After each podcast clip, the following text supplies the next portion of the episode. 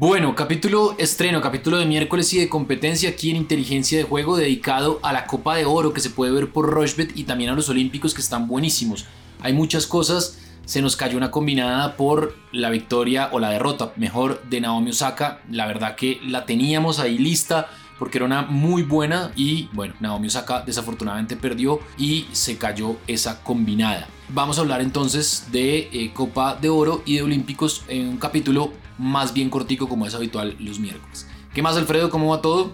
Bien, Sebastián, todo muy bien, contento en modos olímpicos como usted también lo decía, pero tenemos la Copa de Oro que no la podemos dejar a un lado porque ya está en la etapa de las semifinales y creo que es una muy buena oportunidad para, justamente como usted lo decía, nuestro miércoles de competencia. Entonces, en capítulo cortico, pero pues emocionado porque siempre está buena esta competencia y siempre tenemos buenas cosas para recomendar a mitad de semana. Bueno, eh, la última vez que postamos de Copa de Oro nos fue bien, le pegamos a esa combinada de cuatro partidos con los cuartos de final y ahora se van a jugar las, las semifinales. Se puede ver por Roche la semifinal de México-Canadá. Ese partido va a ser el jueves a las 9 de la noche. Partidazo, México paga 1.52, el empate paga 3.65 y Canadá paga 5.50.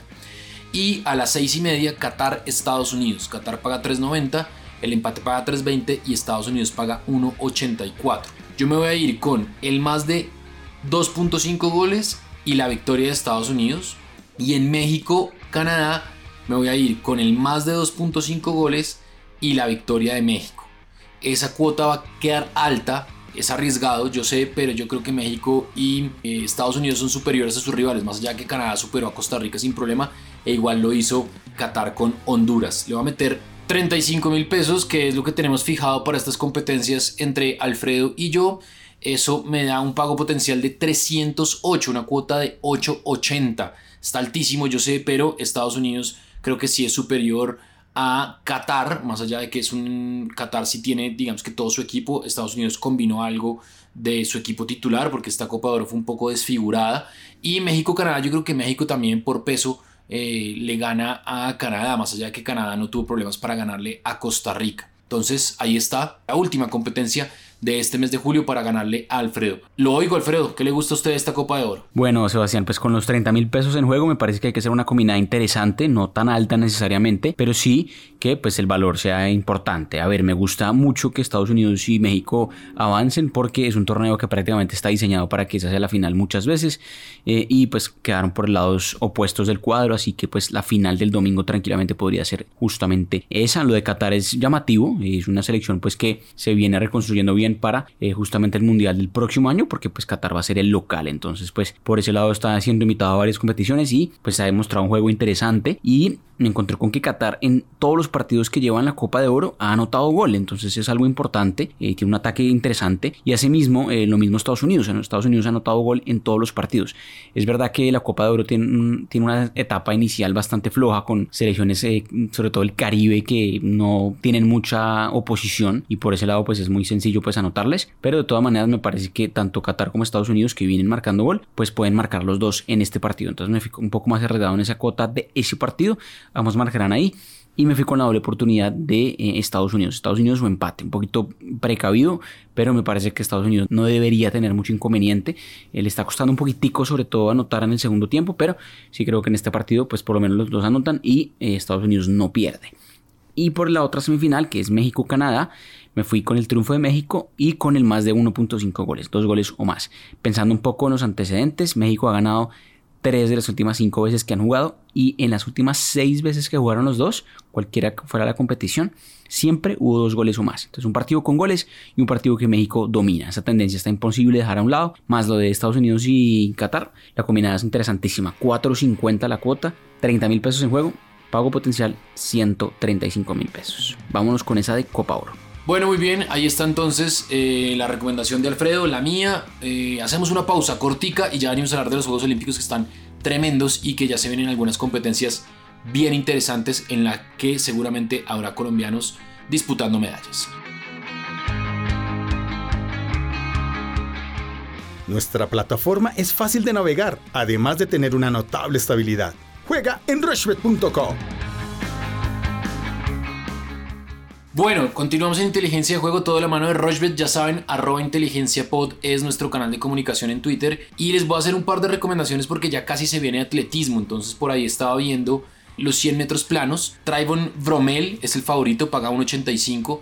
Rooney Baker paga 6. Akini Simbini 8.50 y Andre de Grace, el canadiense, paga 11. Es el más experimentado de los que está, pero es un nombre interesante. En cuanto, por ejemplo, a quién se va a quedar con la medalla de oro en baloncesto masculino, en básquet. Estados Unidos paga 1.50, perdió con Francia en su primera salida y Australia paga 6. En atletismo está, por ejemplo, el favoritismo de Duplantis, el sueco que nació en Estados Unidos en el salto con pértiga eh, masculino. Armand Duplantis paga 1.15. Esa, por ejemplo, está buena. En el triple salto femenino, Yulimar Rojas paga 1.15. Por ejemplo, miren, ahí no está eh, Catherine Ibarwen como una de las favoritas. Paga 18 a ser la ganadora pero paga 3.20 a meterse en el podio, es decir, a hacer medalla. La marca ahorita está muy lejos de Yulimar Rojas, está casi un metro por debajo, pero vale la pena tener en cuenta la categoría de Catherine Ibarwen, que pues obviamente tiene todo el peso y el recorrido pues para eso. Me voy a ir, por ejemplo, a eh, natación y, por ejemplo, en los 100 metros libres masculino,